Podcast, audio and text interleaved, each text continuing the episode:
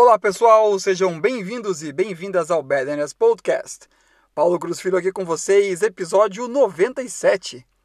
Reviva agora um momento recente ou atual no qual você se sente ou se sentiu desmotivado ou desmotivada, desanimado, desanimada ou mesmo sem saída. É uma sensação limitante, não é? Uma sensação que contrai, que diminui, que se fecha. Já vimos em episódios anteriores que, em resposta ao medo, o cérebro efetivamente reduz a capacidade de encontrar padrões, contrai as opções e bloqueia sua aprendizagem e abertura. Qual é a saída para esses momentos em que nada te motiva? É saber que esse é justamente o problema. A motivação não vem de fora. Você pode criar a sua própria motivação. Vamos ver como isso se aplica na prática. O dono de um pet shop colocou uma placa acima de sua porta que dizia: Filhotes à venda. Placas como essa sempre atraem crianças pequenas, e logo depois, o menino viu a placa e se aproximou do dono. Por quanto você está vendendo os filhotes? Ele perguntou. O dono da loja respondeu: Entre 30 e 50 reais. O garotinho tirou alguns trocados do bolso. Tenho dois reais e trinta e sete centavos, disse ele. Posso olhar para eles? O dono da loja sorriu e assobiou.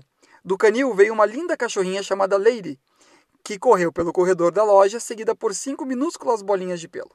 Um dos filhotinhos ficou para trás, correndo, mas ele mancava e se movia bem mais devagar que os outros.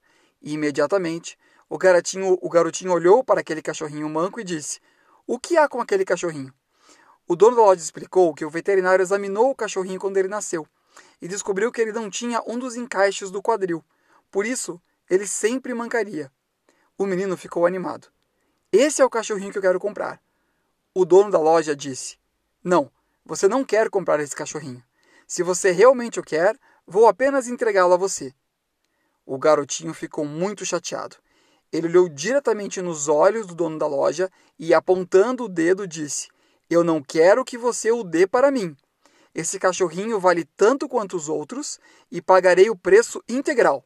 Na verdade, vou te dar agora os meus R$ 2,37 e 50 centavos todo mês até que eu pague por ele. O dono da loja respondeu: Você realmente não quer comprar esse cachorrinho. Ele nunca será capaz de correr, pular e brincar com você como os outros filhotes.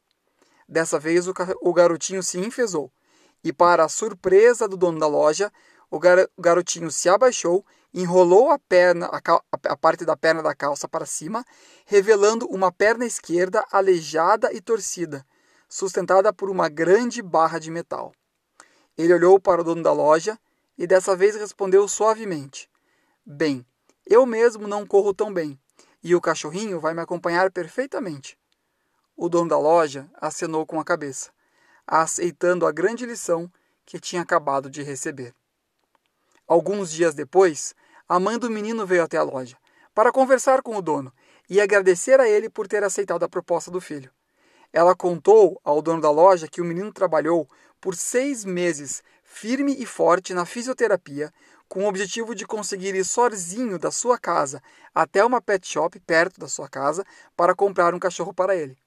E quando ele viu aquele filhotinho, ficou ainda mais determinado.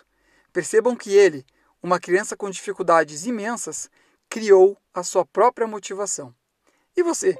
Que tal se inspirar e criar a sua própria motivação para dar um salto na sua evolução? Seja audacioso, audaciosa, do seu jeito. E continuamos interagindo no Instagram, Paulo Cruz Filho. Que todos e todas vocês tenham uma excelente semana e até amanhã.